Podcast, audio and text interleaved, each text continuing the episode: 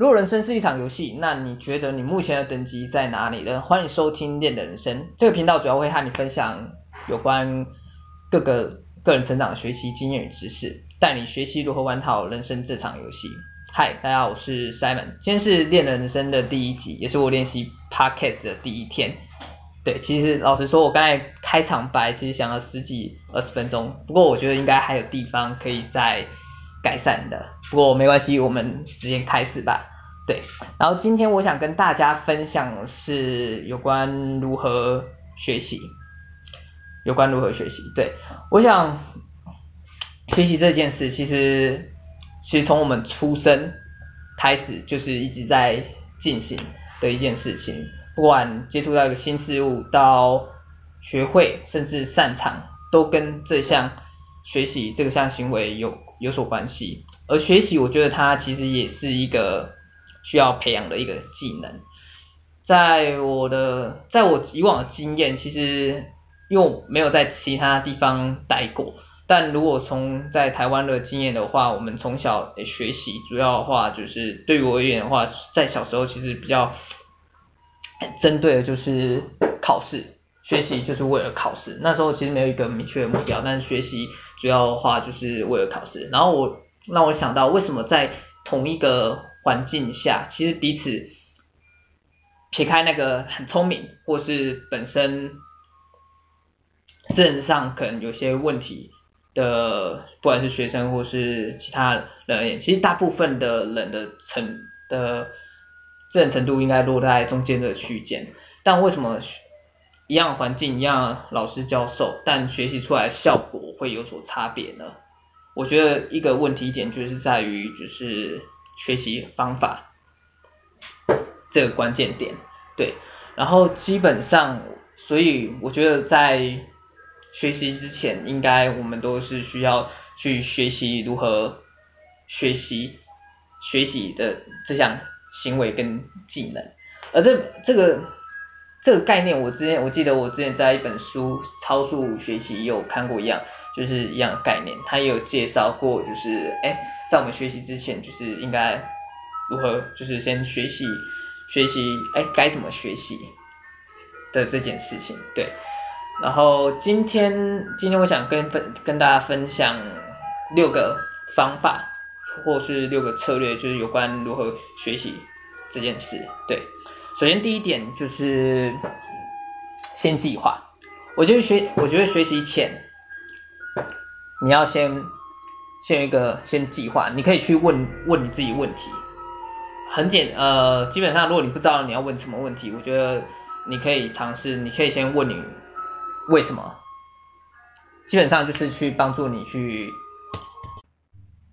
对，第一点的话，基本上你可以先问自己为什么为什么要学这件事，简单来说就是你要学，你学习之前你要有一个拟定一个清晰的目标，而这个学。这个学这个目标就是基本上也是也是另一个去激发你为什么要学习。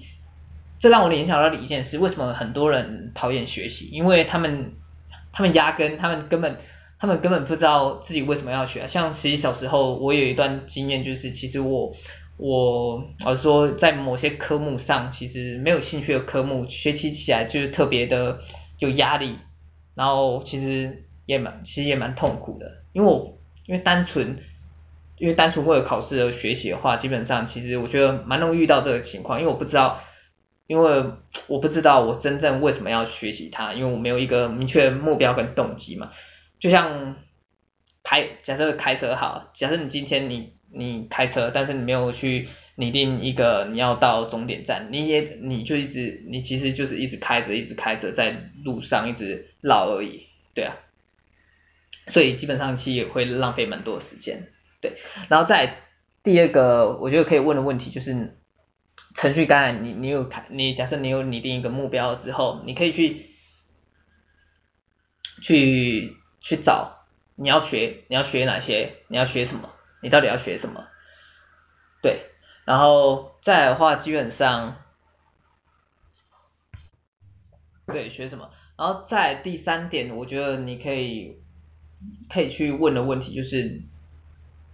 我们依依照我们刚才讲嘛，就是学习方法，你要用什么方法去学习这件事？假设好，我今天我举我们从小学到大英文来讲哈，假设你你今天学英文的话，你可以这样做，你可以先拟定一个目标，你为什么要学英文？呃，你的目标就可以，我建议你的目标基本上你可以定的越清晰越好。你假设好，你今天目标是可以和外国人进行。进行对谈或是社交聊天，那基本上的你的目标就可以设定的成就是我可以和外国人就是进行社交简单的聊天日常生活的对话嘛，对，所以你就知你基本上你知道你现在要学的就是口语口语能力跟听的能力，所以你主要的话你可以先加强这两个部分。所以你要学的话，就是针对听力去做练习，然后题材的部分，你应该去去，既然你要聊天社交的话，你应该去找一些跟你日常，哎，如果你以中文来讲的话，就是你日常生活会聊到主题去做练习，对，然后再来的话，第三个方法的话，就是针对刚才那些你的目标，你知道要学什么之后，你可以去找一些，哎，之前之前的人都用什么方法，像是。比较著名的，哎，练习口说方法，有些人像跟读法，或者是你可以去就是找一个 partner 或者找一个线上就是口语老师去跟你练习口说的对话，去增强你口说能力。因为你你知道你的目标是为了跟外国人进行聊天口说对话嘛，对，基本上我会建议你可以就是先计划，就是在学习前先计划。先先做计划部分，对，然后这也让我联想到，像我们平常在平常在阅读的平常在阅读的时候，不知道大家有没有这种情况，就是有时候阅读自己其实读了很多书，但是好像哎读了好像没有读什么。我觉得其实很多人其实都会疏忽掉这一点，其实你读书前你没有一个明确的问题点嘛。我记得我之前我之前在一个 YouTuber 身上学到一个蛮好方蛮好的一个阅读的方法嘛，就是你在阅读一本书之前，你可以先去去一一样，就是跟刚才一样，先计划就是先去问问题，然后在你希望在这本书获得获得到的答案是什获得到答案是是是什么？所以你看这本书的前面，你可以先去设想，哎，你设想，你可以先看一下你这本书的封面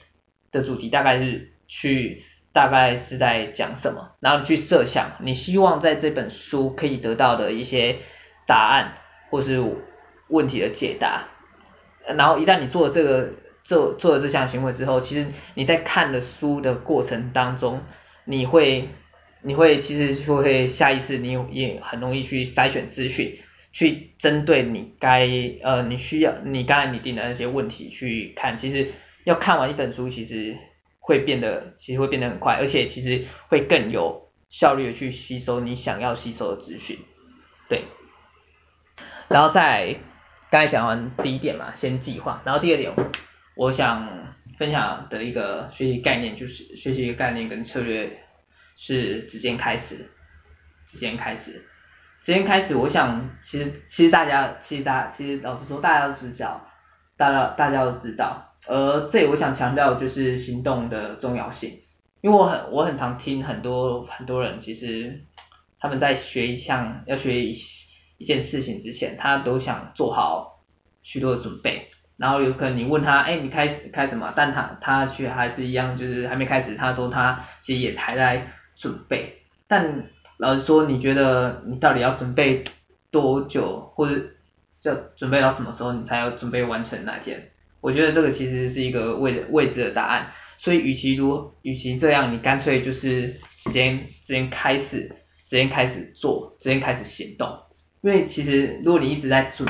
一直一直在准备，没有开始行动的话，其实你基本上你你没有学没有学会的那一天呢、对，然后另外我想让我联想到另外一个概念，就是边做边学的一个一个想法，这也是古代，也不是古代，就是 老一辈或者前先人的先人的那个先人的原原则吧，对，边做边学。基本上很多事情，其实你开你你开始做的时候，你才你才会发现学习过程的一些问题点，一个一些 key point，一些可以学习的一些点嘛。而且你一旦你在做这样过程当中，你可以你逐渐开始发现一些问题之后，其实你可以针对这些问题再去做学习，其实学习起来会更有效率，对。然后再第三点是保持专注，对。我想基本上在我们学习过程当中，其实专注力是一个非常非常重要、不可忽视的一个。一个重点，其实很多人就是在学习的过程当中，其实我觉得其实蛮容易分心，蛮容易分心，蛮容易分心的。对，很多人可能坐在诶书桌上啊学习，开始念书，但他其实做了五十分钟，但他真正学习学习的过程当中，其实只有十分钟。那你可想而知，他学习的效率是这样，其实蛮差的。所以基本上，如果你我觉得要。针对专注力的改善的话，基本上我觉得应该这样讲哈，每其实每个人的本身的意志力本来就有高有低，这跟个体差异是一样的嘛。但所以因此针对这一点的话，与其去针对意志力去改善，我觉得其实你可以有几个几个层面去可以去做调整，会比较快速的。我个人觉得，就是第一个部分是环境，我觉得。你可以将，如果你要开始学习前，你要，我觉得你可以先将环境先去做一个调整，将一些会去吸引你注意力，简单来说就是会让你分心的一些事事物，先把它从你的学习环境中排除。像是我们，我觉得现代人最大的干扰物应该就是手机吧，手机上，手机上有各有各种的，不管是社交媒体或者讯息，像是 Line 啊，B。I G 等等，这些其实无时无刻其实都在抓走你的注意力，所以我觉得学习时你应该将你的手机可以放在其他地方，甚至其他房间去隔绝，隔绝就是让你分心的干扰源，对。然后另外的话就是我觉得你要学习的时候，你也可以像是电，像是其他的话就是像电脑啦、床，这尽量不要在这。附近学习，因为像是在床旁边，不知道有没有人就是学习到一半就想跑跑去睡觉的，我想应该也有这种人，不然就是笔电电脑，应该很多人可能就是在上面学习，东摸摸西摸摸，可能就摸上又摸到网络上面去了，所以基本上都会造成你分心。对，哦，对，我喝个水，有点口渴。对，然后再来的话就是我觉得。要让你的专注力可以到一个更有更更有效果的部分。第二点，第二个探探讨层面，我觉得可以针对学习项学习项目去做一个切割部分。也就是也就是说，假设你今天学习学习一个项目，有一个学习一个内容，它也刚刚好有十十个章节。但你想一下，四个章节很多诶，那你这个时候基本上你应该就是设定一段时间去设段设定每一段时间去学习单一个小章节，或是一个小章就是一个一章节里面的一个小内容。一旦你把这些这些这么大一个一个这么大的内容切割成小单位，对于你的心理的负担压力其实也减少不减少蛮多的。然后其实这个也牵扯到另一个层面，就是。你心情不知道大家有没有这种心情不好的时候，其实你学习你根本心不在，就是俗称的心不在焉嘛。你学习学习根本没有放在学习上面，所以基基本上会让会建议你就是将学习内容分成就是小的区块，比较切割成小区块，会对于你的心情的负担也比较影响也不会这么大，对于你的专注力其实也会有帮助，对。然后讲完专注力的部分的话，接下来第四点，我想跟大家分享是排除拖延。其实跟刚才我们第二点讲的直接开始也有就是有所关系。我想很多人就是因为课就是很长会就是要开始一件事情，就是觉得很困难。其实就好像我觉得这个这个一点是要动，其实有点像是我们的那个那个叫什么？法子嘛，化学的法子还是玉子啊？我我有点忘记那个名称中的名称是什么。简单说就是你要，或者啊，或者有点像是我们物理里面的摩擦力的概念嘛，就是你要，我不知道我这样，我不知道我这样解释有没有错误诶，如果解释就，如果解释错误，可能帮我修正一下。简单说就是你要到达一个。最大摩擦力的时候，你必须要花费一个比较蛮大的功，就是蛮大的一个动能的部分，才可以到达那个摩擦力，然后开始进行一个平法，就是一个平稳的状态。所以一开始要开始行动的话，可要开始行动的那一刹那，我觉得应该花费蛮多的。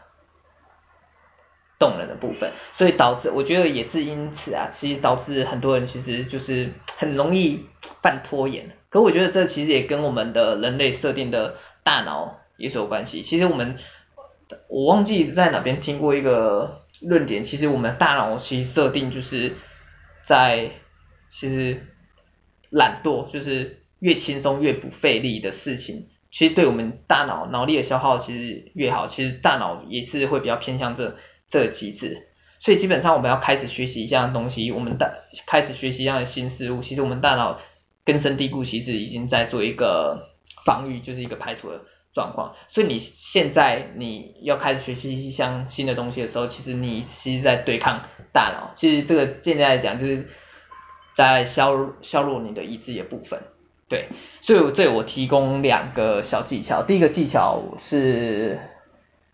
来自于一本书的作者，那个作者叫 Mel Robbins 吧，印象中好像叫 Mel Robbins，他他的著作就是不知道大家有没有听过，就是五秒法则部分。而他的这个五秒法则的概念，就是我印象中它是取自于就是太空，就是火箭发射倒数的时候，十九八七六五四三二一开始发射的时候，他把它取自采取纳入他生活当中，然后就是倒数。五四三二一，然后你就是 right now 开始去做你要做的那件事情，对，所以如果你下次开始，不好意思，刚才吃刚才吃吃太饱，有点想打嗝，然后如果你下如果你下次就是要开始做做一件事，但你不想做，你就是倒数五四三二一，然后马上动身去做，对，这其实让我又让我联想到另外一个就是心理学。一个一个学一个学习的项目叫叫做暗示嘛，一个学习的模式叫暗示。简单说，你如果你一直习惯五四三二一，五四三二一这个过程其实就是一个暗示行为。然后你一直五四三二一，你开始站起来，马上去做那件事情，久而久之，其实这也是在培养习惯的一个过程。所以等到你下次听到五四三二一。你马上动身起来去做那一件事情，其实久而久之，你一旦你变习惯，其实也不用消耗你的意志力了嘛，对。然后另外的一点，另外一个小技巧，我想提供一个小技巧，就是小处着手。基本上跟刚才我们专注力那边讲的其实有点相似啊，就是你学习一个目标的时候，先跟着小小小区块进行学习。而这边小处着手，我我比较想针对就是在时间设定的范围。哦，时间设定上，假设你今天你真的 完全没有心情想学习，但我觉得，但是你还是需要学习嘛。但是你你今天就是可以将学习先设定一个简单的一个小小的时间点，有可能就是五分钟，甚至是如果你觉得 五分钟还是太长，你一分钟，其实三十秒、一分钟其实都可都可以的，对，都可以。然后你就设定这段时间，好，我就开始，我就忍耐，哎，也不用忍耐，就是我就先坚持这样的时间，然后开始做这件事情。然后不知道你有没有这样的经验，就是很常有时候，哎，你开始不想做这，就是做这件事情，但是你开始做的时候，哎，你就觉好像你可以做更多，或者你开始学习一项新的事情之后，你哎，你好像又可以学更多，对，就是我觉得这个其实有点类似像暖身的概念，而这个好像也是有科学的依据，科学依据啊，就是做这样的事情会，我记得有一个名词叫做劳动兴奋吧。跟我们的大脑一个结构叫福格核有关系。简单来说，就是一些简单的行行动或者行为，它可以去刺激我们的大脑这个结构叫福格核部分，让我们保持一个处在一个兴奋的状态。所以基本上，我觉得你可以利用这样的一个技巧。假设你真的很容易拖延的话，你可以利用这样一个技巧去刺激你的福格，让你保持一个兴奋的状态。进而去开始去学习你该学习的事情，对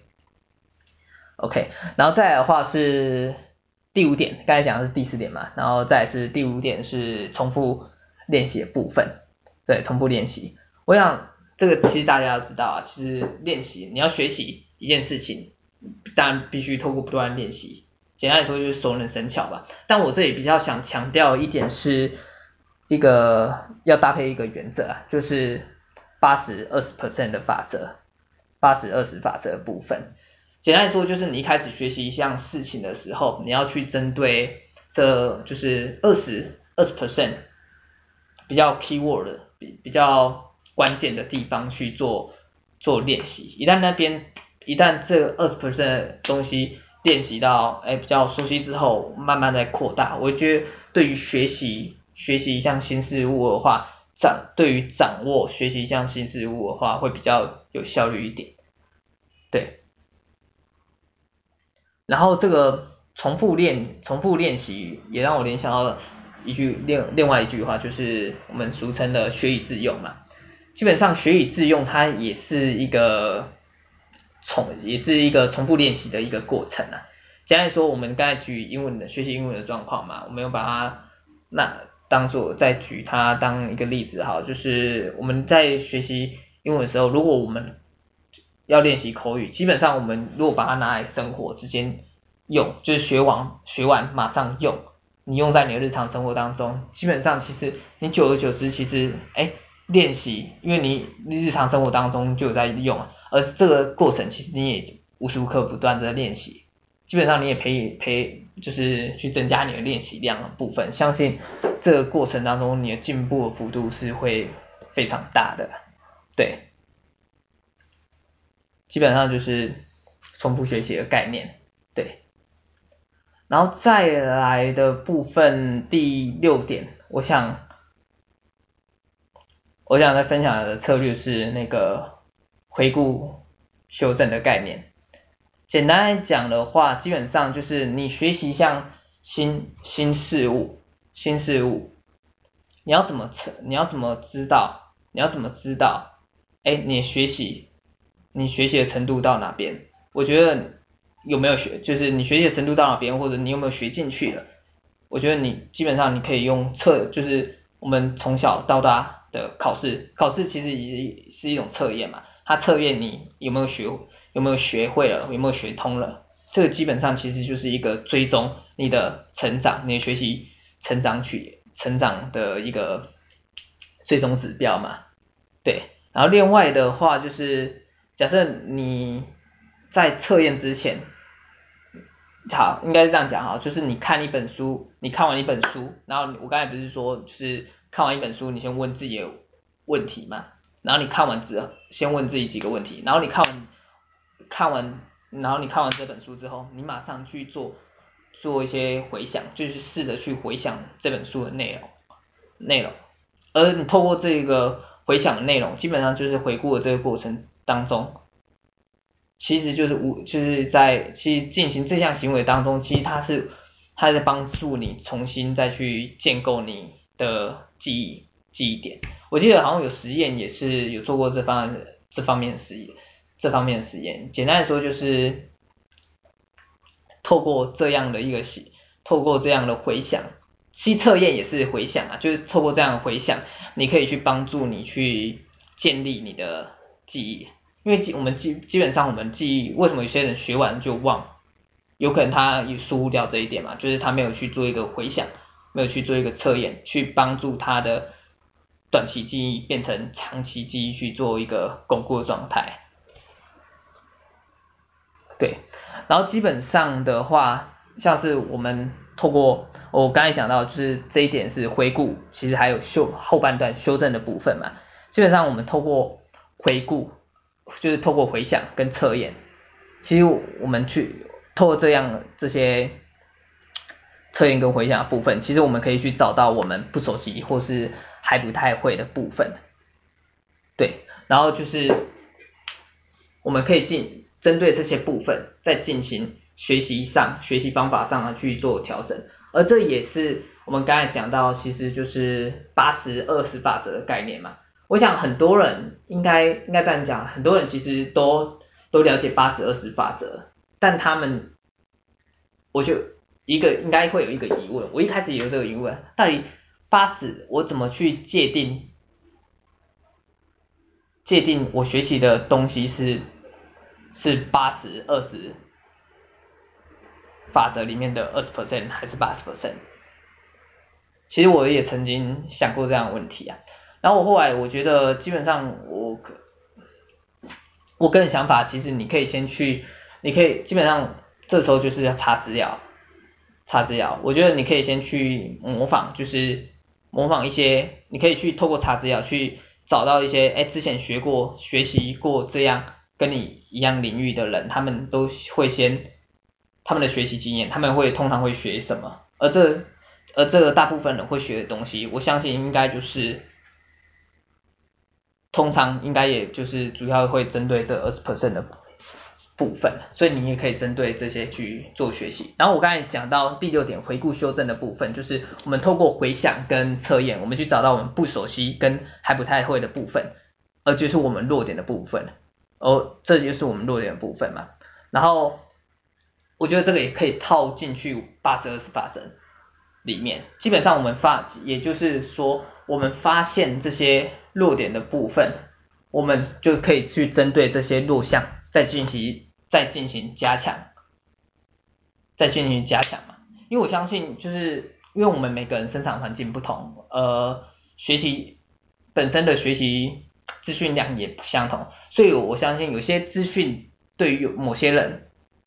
他们来讲，可能吸收度就会比较好，所以在这样的基准点之下，我觉得就是依照每个人，你可以去找，你可以去。去找到你学习比较不容易吸收的部分，进行学进行去学习，进行去学习，而不是去学习你原本就是很容易就是很容易吸收，或是你已经会的东西嘛。因为你你比较你会的东西，或者你记得比较久的东西，你学习相对你再去学习，其实相对下来其实也会比较没有效率。对，我觉得我个人个人观点是这样。个人观点是这样，对，基本上你可以去针对你的弱弱项去做学习，对，对，然后以上的话基本上就是我分享六点，那我们再复习一次，首先就是先计划部分嘛，先计划，你可以先问，先设定你的目标，去设定一个清晰的目标，然后再的话就是去找到你要学习什么，你要学会什么。然后再第三个的话，就是去寻找学习什么，学习学习什么，你需要用什么方法来学习这个新知识，对。然后第二第二点就是直接开始，也就是行动的重要性，不要不要说太多，不要不要准备太久，不要准备太久，做就对了，做就对了，对。然后第三点就是专注力的重要性，记得在学习过程当中。一次 focus 在一件重要事情，专注力会让你学习的更有效率，对。然后第四点就是排除拖延，大概提供两个小技巧，第一个技巧就是 Mel Robbins 的五秒法则，然后第二个小技巧就是小处着手，就是设定一个简单简单的时间去激发你你的劳动，激发你的福格核，引发劳动兴奋，会让你学习的更更持久，对。然后第五点就是重复练习，搭配八十二十 percent 的法则去重复练习里面的关键的二十 percent，会让你学习更有效率。然后第六点就是在学习的过程当中，透过回想测验去回顾你学习成长的目前的学习曲线在哪里，然后再进行再适当的进行修正，会让你更 focus 在你的学习目标上。对，OK 好，哇塞，不讲了，不知不觉也过了半小时了，然后今天是我第一次分享，哇，刚才吃了蛮多螺丝螺丝的，毕竟我我没有拟很多很多稿子，我也写一些关键字，不过我相信下次会更好，因为就一开始就就先练习吧，我们一起继续成长吧，拜拜。